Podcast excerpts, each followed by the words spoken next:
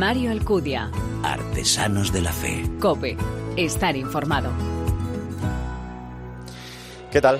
Bienvenido a este primer programa de Artesanos de la Fe en cope.es, en nuestra segunda temporada ya, un espacio en el que te ofrecemos cada 15 días esa mirada diferente a la vida desde la fe, un espacio donde se da en la mano el testimonio, la lectura y la música, elementos esenciales de esa imagen de la iglesia joven a la que nos convoca el Papa capaz de dar testimonio con el corazón, con la palabra y con las manos. Como dice en una de sus recientes cartas el obispo de Huesca y Jaca, Julián Ruiz Martorell, los cristianos somos testigos de un encuentro que ha cambiado desde la raíz nuestra vida no ejercemos de cristianos para realizar con competencia una función, sino que somos cristianos porque nos identificamos con Cristo para desempeñar un servicio. El encuentro con el Señor nos ha transformado y nos sentimos urgidos, apremiados por el deseo de que todas las personas se encuentren también con Dios. En nuestro bautismo recibimos la triple misión como hijos de Dios de ser sacerdotes, profetas y reyes. Es decir, aquel día ya fuimos enviados para ser testigos y profetas para participar de la misión que Jesucristo ha recibido también del Padre. Una evangelización un anuncio que debemos hacer con nuestra vida, con nuestro testimonio desde la sencillez. Así estaremos formando parte de esa iglesia en salida a la que nos convoca también el Papa. Un curso más, durante esta temporada queremos presentarte a algunos de esos cristianos que en su entorno cada día dan testimonio del Señor en caminos de alegría, de fe, en circunstancias también muy diversas. ¿Quieres conocerles, verdad? ¿Nos acompañas? Gracias por elegirnos, descargarnos y escucharnos. Bienvenidos.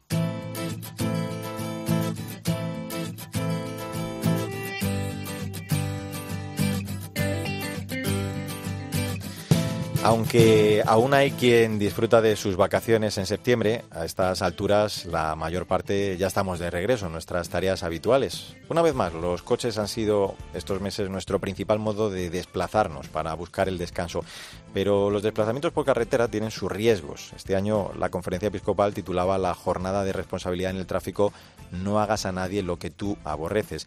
En su mensaje el obispo presidente decía que porque amo a la familia, vaya uno conmigo en el vehículo, conduzco con prudencia y responsabilidad, porque para incrementar la seguridad no bastan las sanciones. Se necesita una acción educativa que conciencie sobre la responsabilidad que se tiene sobre quienes viajan a nuestro lado. En la carretera no basta conducir bien, cumplir las normas, se debe tener en cuenta el escaso sentido de responsabilidad de muchos conductores.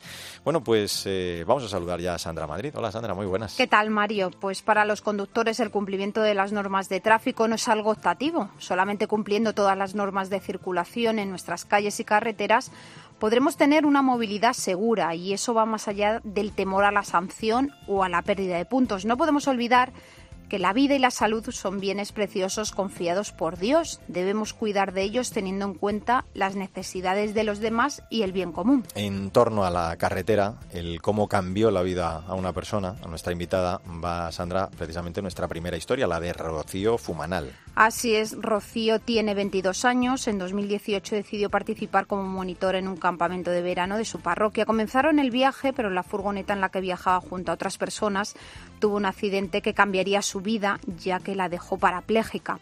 Antes de este fatídico hecho, Rocío compaginaba sus estudios de magisterio infantil con su trabajo como azafata, ayudante de peluquería, voluntaria en campamentos, en el Cotolengo y en la parroquia madrileña Fuente del Fresno. Rocío Fumanal, gracias por acompañarnos en este primer Artesanos de la Fe de la nueva temporada. ¿Cómo estás? Muy buena, estoy muy bien y muy contenta y dispuesta a dar mi testimonio. Tu vida, eh, eh, como decía Sandra Rocío, estaba llena de, proyectos, ¿no? de actividades hasta ese momento. Eh, permíteme volver aunque sea por un instante aquello, justo tras el accidente, Rocío, porque tú quedaste inconsciente y sin embargo recuerdas que, viviste algo providencial, ¿no? El abrazo de tu madre que había eh, fallecido cuando tú solo tenías dos años, ¿no? Sí, fue un momento para mí muy importante en el que por un momento pensé que estaba en el cielo, porque sentí el abrazo, perdí la conciencia y vi todo blanco y una luz y para mí me daba la sensación de que era el cielo. Luego ya una vez me desperté de, la, de haber perdido la conciencia y me di cuenta de que todo eso no era real, sino que si seguía aquí, para mí era una señal de mi madre de que la segunda oportunidad de vida que no tuvo ella me la ha concedido a mí. Cuando ya tomaste conciencia de que tu vida no iba a poder ser como antes, Rocío, perdiste la fe y culpaste al Señor de haber perdido tu movilidad en las piernas. Hay entonces dos sacerdotes imprescindibles en tu vida, el padre Rafael y el padre Francisco. ¿Cómo te ayudan ellos?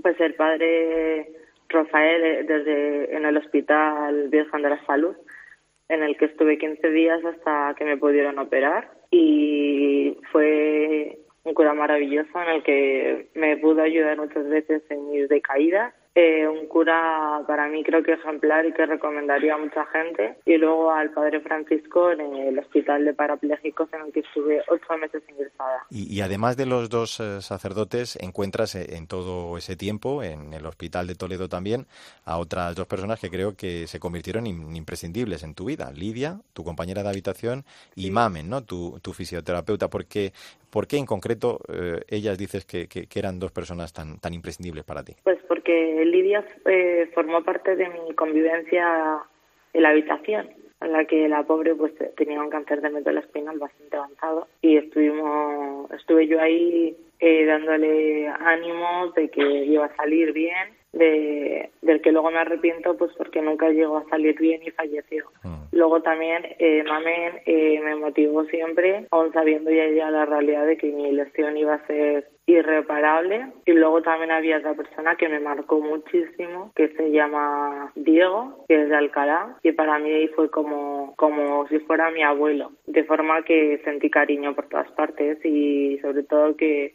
al parecer era un ejemplo en el hospital, que era el alma de la alegría y que porque iba por los pasillos animando a mucha gente, del que luego me dijeron que qué pena que me viera del hospital porque hubiera necesitado a más gente como yo para tirar del resto del hospital. Es verdad, Rocío, que hay limitaciones físicas, pero también hay otras muchas mentales. Tú has tratado de, intentar seguir haciendo otras cosas. De hecho, este verano has hecho el Camino de Santiago con la Orden de Malta. Cuéntanos cómo ha sido la experiencia. Pues era la primera vez que salía de casa después de la alta. Tuve del 21 al 29 de julio para mí fue una experiencia súper importante en el que pude conocer a gente maravillosa, tanto el pater eh, de la Orden de Malta como tres hermanos, eh, Cristina, Elena y Gonzalo Mesa, y luego un gran amigo que al parecer era eh, compañero del colegio de mi hermana, Alejo, en el que los tres, o sea, los cuatro estuvieron súper pendientes de mí y muchos decían que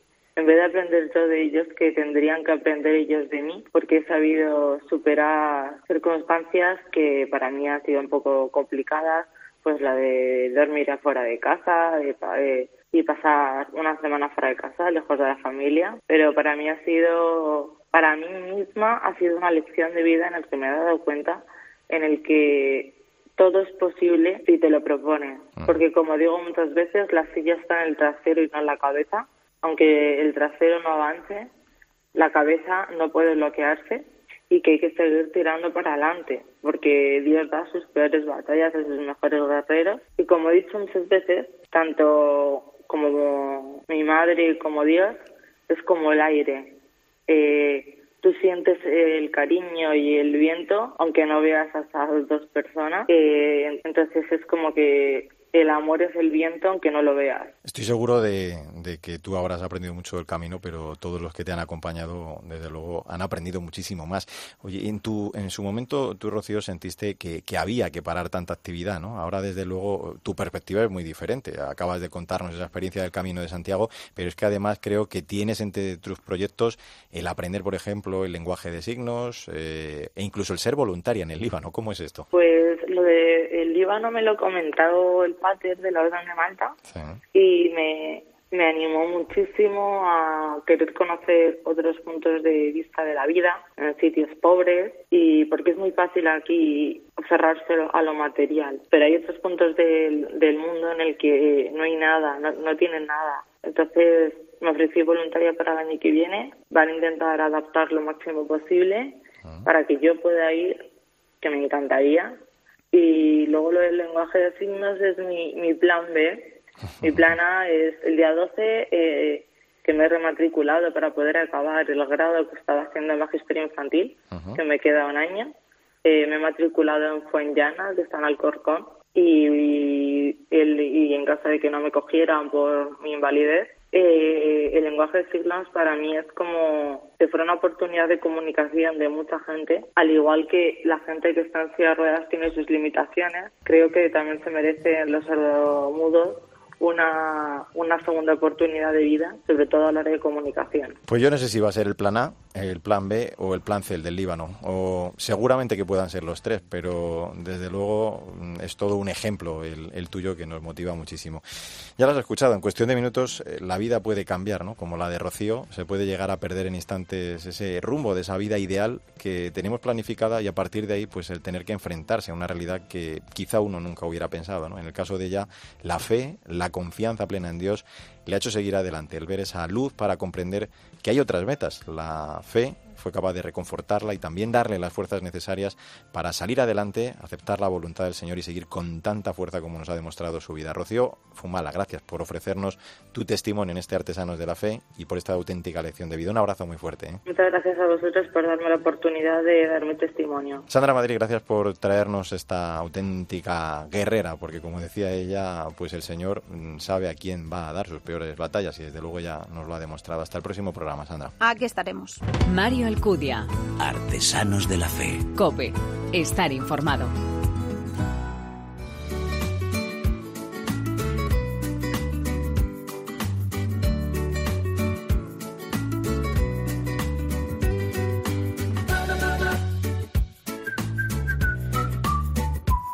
Nuestro libro, en esta primera entrega de esta segunda temporada ya de Artesanos de la Fe, es, como dice su autor, un canto a la esperanza, esa voz que muchos necesitan escuchar en lo más profundo de su ser, cuando todo se ha ido. Se trata de una novela que brota de la vida de Fray Junípero Serra, canonizado en 2015 por el Papa Francisco y pretende, con la profundidad de quien anhela dar sentido a su existencia, el recorrer los túneles de la fe y del alma del lector.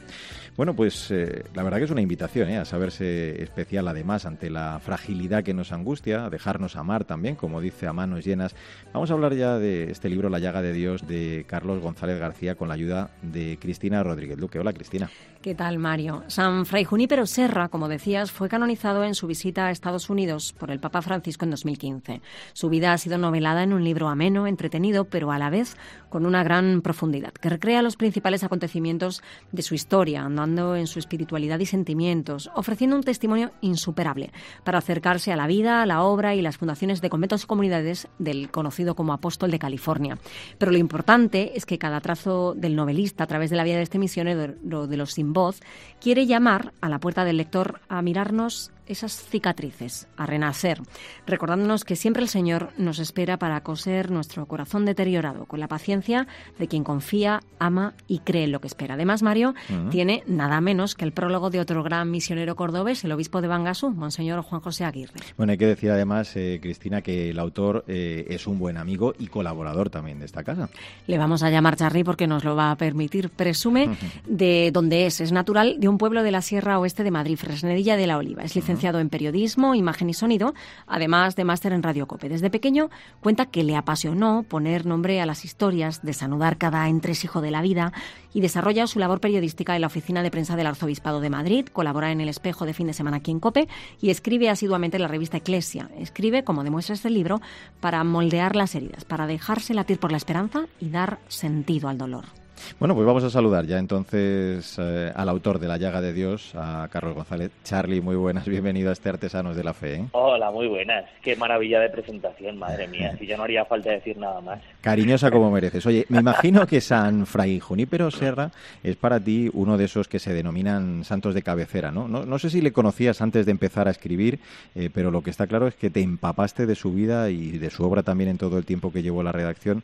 Pero claro, la, la pregunta está clara. ¿Por qué una novela eh, ¿qué te permitía frente también a una biografía o una geografía de este santo? Sí, pues la verdad que yo le conocía un poco por encima, a mí me llamaron de la editorial, me lo propusieron y en cuanto me empapé, como decías, de la vida del autor, pues me pareció una historia fascinante, ¿no? Entonces, es una historia escrita entre la misericordia, la ternura, tiene tintes de alegría, tiene mucho de perdón, tiene mucho de esperanza, como bien decías tú al principio, y tiene sobre todo de amor, ¿no? Entonces, es una aventura que, que habla de todas esas heridas que a veces cuesta tanto sanar, ¿no? Y que todos en algún momento de nuestra vida necesitamos de una mano que nos cure, que nos cuide y que acaricie con ternura nuestras heridas, ¿no? Y que se atreva incluso a besar nuestras cicatrices, que es algo tan complicado hoy en día. Entonces, es una historia de, de hace tanto tiempo, ¿no? El Fray Junípero nació en, 1713, ¿no? Entonces, es una historia de que se puede remontar a hace mucho tiempo, pero que realmente se puede traer a día de hoy, ¿no? Entonces,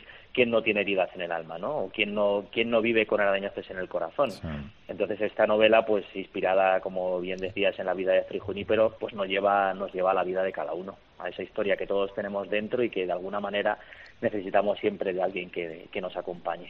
Decía el Papa en su homilía, en esa canonización, que la misión nace de experimentar una y otra vez la unción misericordiosa de Dios. Y en eso, pues también lo podemos constatar en una y otra vez en la historia de San Fray Junípero. ¿Cómo, cómo son estas, estas llamadas y rellamadas? Pues mira, yo creo que es una vida centrada de principio a fin en la misericordia. Yo digo dentro del libro, como leí hace mucho tiempo al Papa Francisco, que decía algo así como que la misericordia es la caricia de Dios sobre las heridas de nuestros pecados. Y de alguna manera, pues lo podemos retrotraer a día de hoy porque Fray Junípero puso su corazón y lo dio por entero a la causa de los más necesitados, ¿no? Entonces, esta es la verdadera conclusión de esta historia de, de, la novela. Arriesgar la vida por los más débiles, yo creo que es una misión reservada para los más valientes, ¿no? Para aquellos que son capaces de, de poner su corazón por entero en manos de un Dios que realmente se hace poesía en los pobres, en los esclavizados y en tantos y en tantos rostros heridos por, por la llaga del hombre. Y creo que hoy más que nunca pues vemos esto en nuestro propio continente, ¿no? En nuestro mm. propio país y en nuestra propia casa. O sea, todos eh, creo que en este idioma se tradujo de principio a fin la vida de este religioso franciscano, ¿no?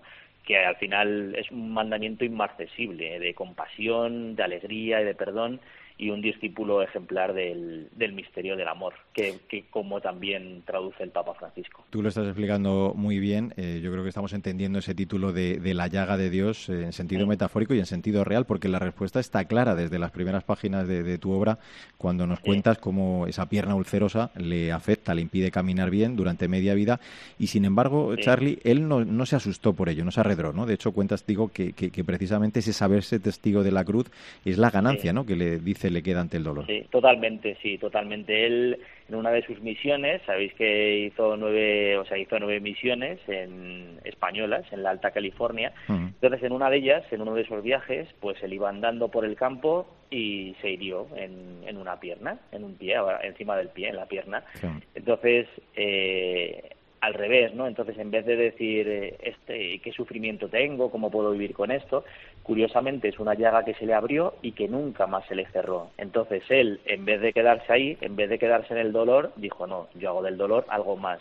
Entonces, dio sentido al dolor, entonces dio una manera de, de, que a través de esa llaga Dios le estaba contando algo, ¿no? Entonces, el, el sentido de, de, de, esa, de esa llaga es pues que a, través de ahí, a través de ese dolor y a través de sufrimiento, Dios se, va, se valía de eso para llegar de una manera más cercana a Él. Entonces le dio la vuelta, ¿no? Utilizó eso para dar otro sentido mayor, que es donde, donde realmente tiene sentido el amor. Charlie, viajamos con Fray Junípero al siglo XVIII. Fue ordenado sacerdote en 1737 y al principio alternaba la docencia y la predicación, pero muy pronto empieza a rumiarse en su ser ese espíritu misionero. Sabe que la voz de Cristo tiene que llegar al mundo y en esa llamada a la misión hay una figura clave, la de Fray Francisco Palou. Sí, pues Fray Francisco Palou también pues es verdad que, que tiene un sentido fantástico en el libro también, ¿no?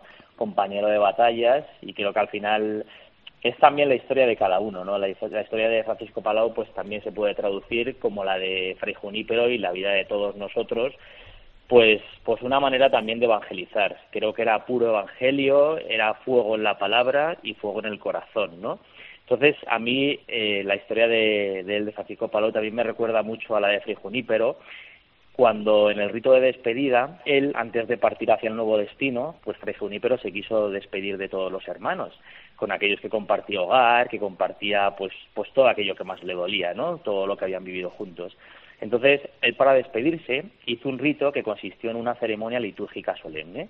Entonces, él se puso de rodillas delante de toda la comunidad y pidió perdón a sus hermanos, siendo él el superior, pidió perdón a sus hermanos del convento por cualquier ofensa o cualquier daño que les hubiera causado, ¿no? Entonces, fiel a su manera de amar, recreó ese gesto que no estaba resumido en el protocolo que hacían cuando se despedían, pero él lo quiso hacer, ¿no?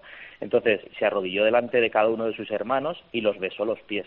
Entonces sus hermanos quedaron estupefactos, ¿no? Entonces incluso algunos se querían resistir parecía un poco como la última cena, ¿no? Entonces, algunos se resistieron cuando el lavatorio de pies decía. Entonces, aún así él lo hizo con ese gesto, él resucitaría pues al más puro estilo de San Francisco de Asís, que también era el más puro estilo de Francisco Palau. Creo que, que son ejemplos de los que nos podemos agarrar fuertemente para, para mantener ese fuego en la palabra, como decía, y ese ardor en el corazón que tan cerca nos tienen de Dios. Qué bueno, fuego en la palabra, ardor en el corazón. Has hablado de, las misiones antes, eh, gran fundador, por tanto. Eh, lo recordaba además el Papa en su canonización, ese lema de vida, el siempre adelante, ¿no? esa forma en la que Junípero encontró para vivir la alegría del Evangelio. Me gustaría también que nos dijeras algo, Charlie, sobre eh, la forma que tuvo para que no se le anestesiara el corazón, un riesgo, por cierto, que se nos presenta muy a menudo también nuestros días, ¿no? Pues mira, yo creo que, que, lo clave es que Dios con nuestras ruinas construye catedrales. Eh, creo que esto es una clave que nunca la debemos perder porque toda, yo creo que al final toda la vida de cada uno de nosotros como creyentes es un canto a la misericordia, ¿no? Y un abrazo de perdón y sobre todo al amor. Entonces yo creo que esto es de alguna manera un testimonio que, que, todos los que estamos, los que pendemos de este hilo de Dios tan, tan misterioso y a la vez tan profundo, creo que es fantástico. Entonces, el Papa no se cansa de recordarnos también que tenemos que hacer la revolución de la ternura. Entonces, ahí creo que es otra de las claves, ¿no? La portada de esta novela que pues que se ve eso, ¿no? Se ve como un como una mano de una mano de joven, de un joven cura una herida, ¿no? Que sería la herida de Fray Junípero, y, sí, y que podría ser perfectamente la herida de cada uno de nosotros, cómo Jesús nos cuida y cómo nosotros podemos curar a Jesús, ¿no?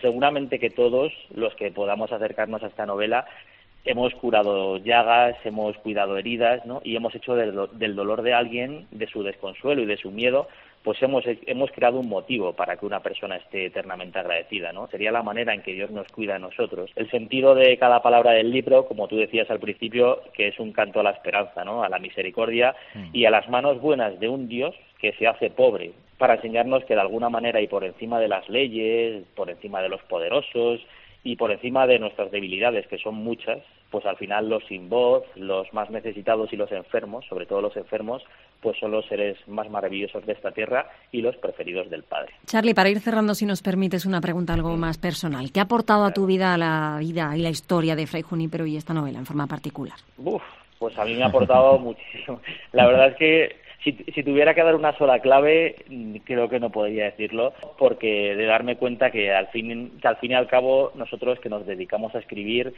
al final tienes que dejar que algo te duela para que algo de verdad sentirlo por dentro, ¿no? Darme cuenta que solo el amor salvará el mundo. Esto engloba todo lo anterior, engloba la misericordia, la ternura, la alegría, el perdón, la esperanza, el cuidado. Yo sé que muchas veces intentar poner palabras al amor pues es muy complicado, ¿no?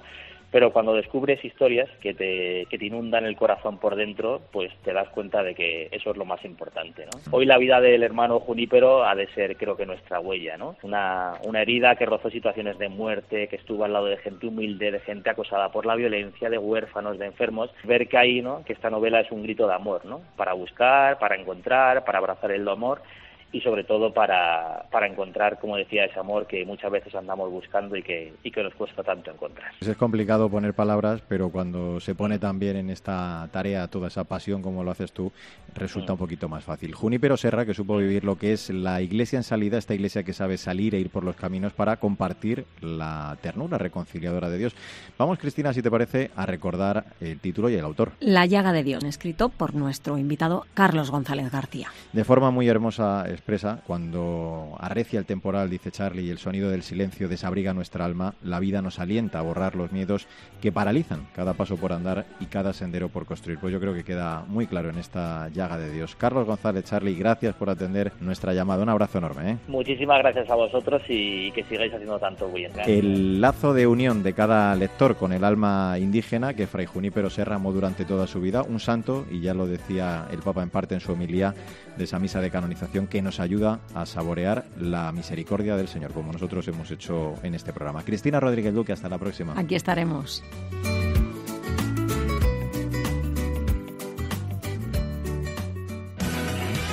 Mario Alcudia. Artesanos de la Fe. Cope. Estar informado.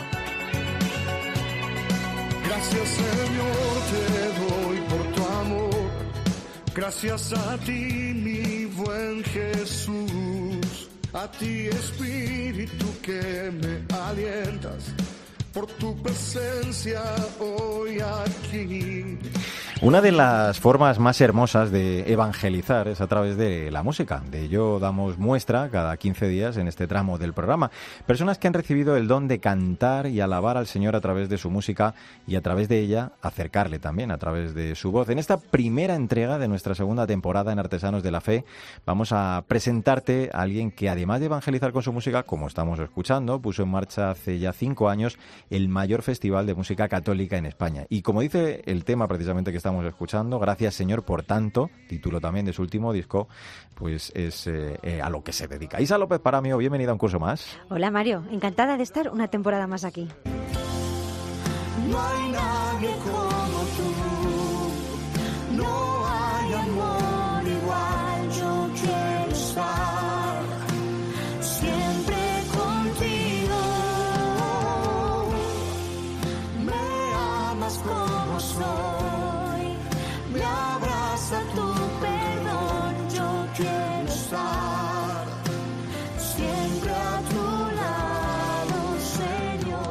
Nuestro invitado es Marcelo Lima, nacido hace 44 años en la provincia de Catamarca, en la República Argentina, aunque ya se ha nacionalizado español. Vive en Almería, está casado felizmente con Beatriz y tiene cinco hijos.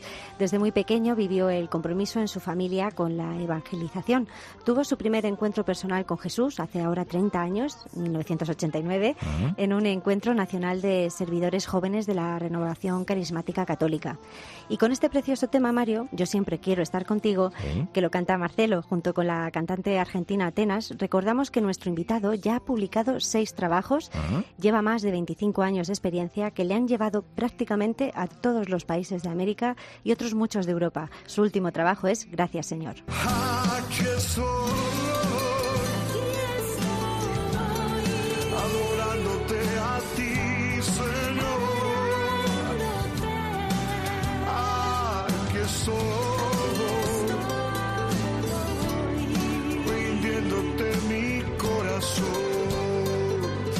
Escuchando este tema, aquí estoy, de su nuevo disco, vamos a dar ya también la bienvenida a Artesanos de la Fe, a Marcelo Lima. Hola Marcelo, ¿qué tal estás? Gracias por acompañarnos. ¿eh? Hola, ¿qué tal familia? ¿Cómo están? Hola, Marcelo. Estupendamente. Hola, ¿cómo están? Encantados de estar contigo. Oye, cuéntanos cómo era eso de que cantabas muy mal, a pesar de que era una de las cosas, sin embargo, que más te gustaba de pequeño y que fue la oración ante el Santísimo la que te ayudó a modular y sacar partido a tu voz, ¿no? Qué bonito esto. Sí, la verdad que sí, eh, totalmente. Sabes que, de hecho, lo tengo escrito en mi página web, el testimonio completo. Cuando empiezo a cantar, eh, de hecho, hay mucho testimonio de gente que, que lo- hasta el día de hoy lo sigue. eh, cuando me se acuerda todo esto, se, se muere de risa, por así decirlo, porque me veía llegar a la parroquia con la guitarrita y decía, uy, no, ya viene este otra vez. Este, sí, porque aparte sabes que el Señor me dio el don de ser un poco caradura, por, por así decirlo, de, de perseverante, ¿no? Entonces eh, empecé eh, con el tema este de la música y la voz iba por un lado, la guitarra por otro. Y tenía de hecho un vecino que tenía un perro que cuando yo ensayaba, yo me acuerdo que el perro decía... Te ladraba. Impresionante. Pero sí, no, en toda esta, yo decía, Señor, quiero cantarte para ti. Este, de hecho, mira, empecé con unas clases de, de canto que no duré ni dos meses y después al tiempo eh, el maestro falleció, murió. No lo maté yo, eh, ojo, Ya, pero... no fue tu, no fue tu pero música, ¿no? sí, entre una cosa y otra, viste, eh, ya no, no asistí más a la clase de canto y, y todo, bueno, fue una cuestión, Dios me ha dado esa, esa gracia, ese carisma, ¿no? Por así decirlo, el talento este también natural, ¿no? De la música y después la unción, porque no es lo mismo el, el hecho de, de, de cantar bonito Claro. eh, a, a la unción, ¿no? Porque quien toca el corazón, quien quien sana el alma, quien hace la obra, en definitiva es Dios.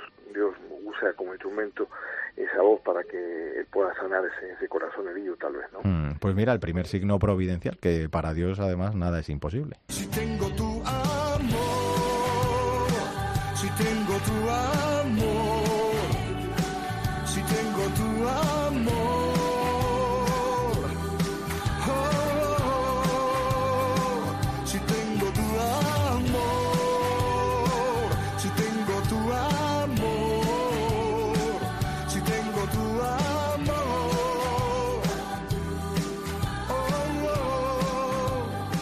Dios es amor y así se escucha en toda la letra de este tema, Si tengo tu amor, que lo canta junto con Jesús Cabello. Eh, Marcelo, nos contabas antes que estás casado y eres padre de cinco hijos, pero antes de todo ello mm, perteneciste como laico a la comunidad religiosa de los misioneros predicadores de Jesús y María. Sí, totalmente. Sabes que eh, he salido hace unos 20 años más o menos de Argentina por un llamado justamente a la evangelización, eh, a la vida misionera eh, a nivel internacional eh, y esta comunidad justamente cuando me hace la propuesta de, de, estar dentro de su carisma, eh, justamente el carisma era la predicación itinerante a través de la música y la prédica. Así que eso me ha llevado a viajar por muchísimos países, creo que ya son más de 35 países que, eh, estuvimos predicando y dando conciertos. Entonces en países de América y acá Europa, ¿no? Entonces es luego, eh, Marcelo, cuando te consagraste ya de forma definitiva, en este caso a la evangelización a través de la música y viajando, contábamos, antes por lugares y países muy diferentes. Totalmente, totalmente. Actualmente eh, radico en Almería, al sur de España, y sabes que soy maestro de religión. Entonces esto un poco es una limitante para viajar mucho internacionalmente, pero sí lo hago en el tiempo estival, en el tiempo de, Navidad o cuando eh, hay algún puente, eh, suelo viajar a algún país de Europa o, especialmente a América Latina, ¿no? De hecho, en todo el mes de julio estuve en una gira por Estados Unidos y México. Eh, y bueno, los fines de semana, cuando bueno se puede y si no mi familia me acompaña o cuando podemos acordar con la agenda de mi esposa que también está muy muy abultada con ella es médico concejala del pueblo o sea uh cosas te imaginas no paramos así que también estamos haciendo cursos máster en familia preparándonos formándonos. Entonces esto es un proyecto como familia no que lo, estamos encarando en serio a la evangelización y a trabajar para el Señor como familia evidentemente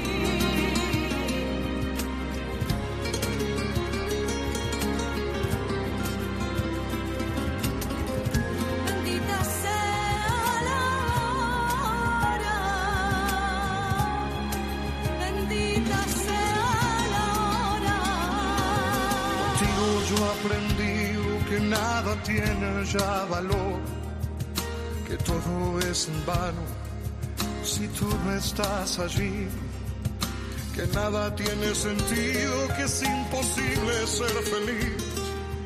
La paz que me inunda, te la debo solo a ti Hemos eh, dicho, eh, lo contabas tú hace además un momento, hablabas de esa faceta docente, ¿no? Como profesor de religión y de moral católica. Yo no sé si la música la empleas o si te puede ayudar de alguna forma también en algún momento en esa tarea que tienes con los más jóvenes, ¿no? Por ejemplo, temas como este que estamos escuchando, el Bendita la hora. Y muy flamenca. ¿Eh? Sí, totalmente. Y a los chavales les encanta, les, les gusta muchísimo. Eh, de hecho, usamos las nuevas tecnologías, no la pizarra digital y todo esto.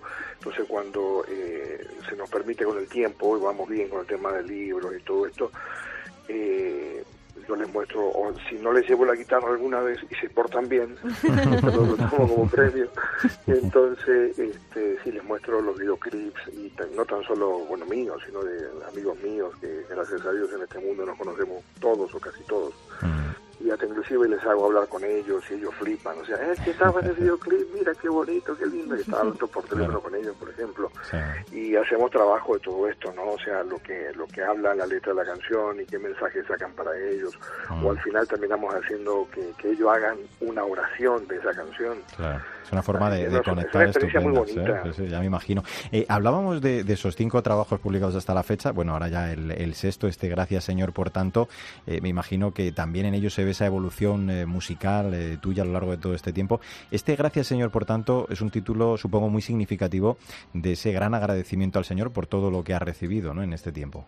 Totalmente. sabes que creo que tenemos más motivo para darle gracias a Dios que pedirle o reclamarle cosas o sacarle en cara cosas, ¿no?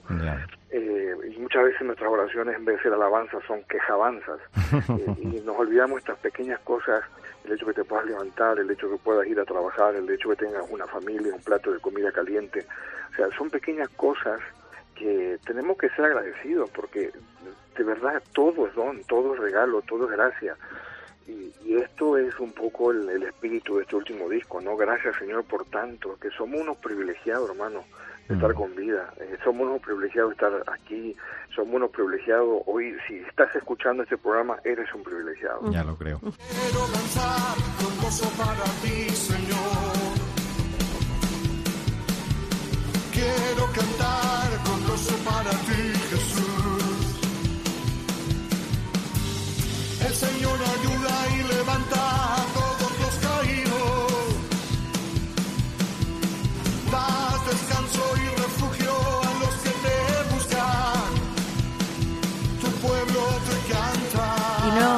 es solo tu música, Marcelo, lo que tú haces, eh, sino que es ese compromiso musical que has decidido llevarlo más allá, como con esta alegre canción, Quiero danzar con gozo y ponerlo en común con otros muchos artistas, como antes, por ejemplo, Siempre contigo, que lo hacías con la cantante Atenas, o Si tengo tu amor, con Jesús Cabello, que también Sí. lo entrevistamos en Este, Artesanos, Artesanos de la Fe.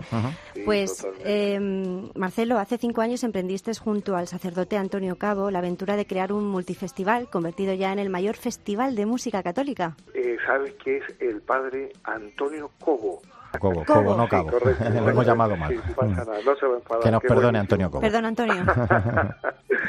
Que sí, no, gracias a Dios este, tenemos este proyecto de evangelización que fue de menos a más y evidentemente el Señor está usando esta plataforma que, que es la asociación Laudato Si, que le da un poco el- el- el- la forma lo que es el, el multifestival que hacemos en el mes- en el mes de agosto aquí en Almería, eh, que sí está catalogado como el mayor festival de música católica porque el formato que tenemos es muy intenso, desde jueves a domingo, donde hay charlas, donde hay testimonios, momentos muy fuertes de oración al Santísimo, este, eucaristías y conciertos, tanto internos como también a la noche al lado de la playa, externos. Bueno, en este caso, este año lo hicimos en Almería Capital y nos fuimos más al corazón, al centro de Almería y el, el ayuntamiento de Almería nos dejó lo que es el anfiteatro que tiene una capacidad casi para mil personas. Vale. Fue espectacular, ¿no? Ni tanto. Entonces estamos como eh, haciendo lo que es el Papa Francisco, la iglesia en salida, no tanto los conciertos dentro de las parroquias, dentro de nuestras nuestros salones, sino iglesia en salida. Y hay testimonios flipantes, hay testimonios alucinantes donde eh, gente transeúnte que este, se paraba, escuchaba y se quedaba al concierto, ¿no? Por ejemplo, Grillex, el rapero Grillex. También le Sí. entrevistamos aquí en Entrevistado ¿eh? Qué bueno, eh, fue uno de nuestros invitados y él contaba un testimonio que eh, le había escrito una persona que hacía eh, videos porno, donde está en el, lo que es la- la- el cine porno, Ajá. Y daba gracias a Dios que este, habíamos tenido la valentía Mm. de haber anunciado a Dios públicamente en la calle y la primera vez que él, él escuchaba hablar de Dios tan abiertamente, ¿no? Y eso Mm. tocó su corazón y testimonio así, bueno, tenemos un montón. Y es alucinante, ¿sabes? Porque, bueno, eh, hay mucha gente que viene de todos lados, no tan solo músicos, sino es un llamado para toda la familia, porque también tenemos lo que es el formato Laudato Si Kids. Simpático para los más pequeños, ¿no? Sí, sí. Totalmente. Y el año que viene vamos a tener también el Laudato Si Ten para, para, los niños, para los jóvenes. Para los jóvenes, de sí. 13 a 16 años. Mm, Los adolescentes. Entonces, vamos increciendo, vamos Bueno. poco a poco. Y será también, tomando- será también en agosto, ¿no, Marcelo? ¿O En la misma fecha, más o Sí, menos. Ujú, lo sí, más o menos sí. Lo- eh, veníamos trabajando el último fin de semana de agosto en la ciudad de Adra, Sí. eh, que es un pueblo al lado, límite con Granada casi, que es Ujú. eh, zona de playa. justamente el padre Antonio Cobo es el párroco de, de esa parroquia. Y bueno, está ya, por, lo que pasa es que el pueblo nos quedó chico, había mucha gente que había que albergar, eh, teníamos que darle comer a mucha gente y bueno, Y de te ahí el imaginas, este traslado año de este fuimos más de año. 200 Ujú. personas los inscritos. Claro. Entonces, una cosa es la parte interna y después los conciertos pueden haber más de mil personas inclusive, o sea, es algo muy bonito realmente. Pues mira, ahí está además eh, la noticia. Tendremos el año que viene también un Hombre. festival ¿eh? para los jóvenes, para Cuenta los con ello, adolescentes. Marcelo. Mi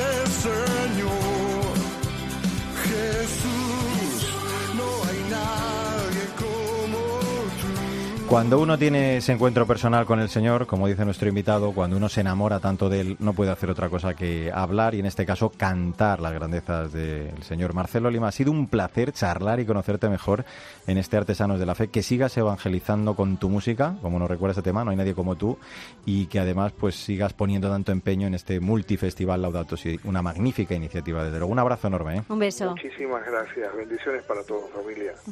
Y a ti, Sara López Paramio, estoy encantado de que un curso más nos sigas ofreciendo y acercando a estos artistas que emplean esa hermosa herramienta que es su voz para anunciar a Cristo, que es camino, verdad y vida. Hasta la próxima. Aquí estaremos encantada, Mario. Estamos llamados a transmitir la fe, hacerlo con un lenguaje adaptado al presente, en diálogo con la cultura. No hay mejor forma, como muestran nuestros invitados, que con su propia vida. No se trata de discursos, ni de reflexiones, ni de análisis, sino ante todo de una comunicación de corazón a corazón con todo nuestro ser. El testimonio provoca curiosidad en el corazón del otro. Escuchar, hacerse prójimos, testimoniar, porque la fe es una cuestión de encuentro, no de teoría. Como siempre te digo, no olvides que el arte de la vida es el camino que debe conducirnos a Dios. Te espero en nuestro próximo programa.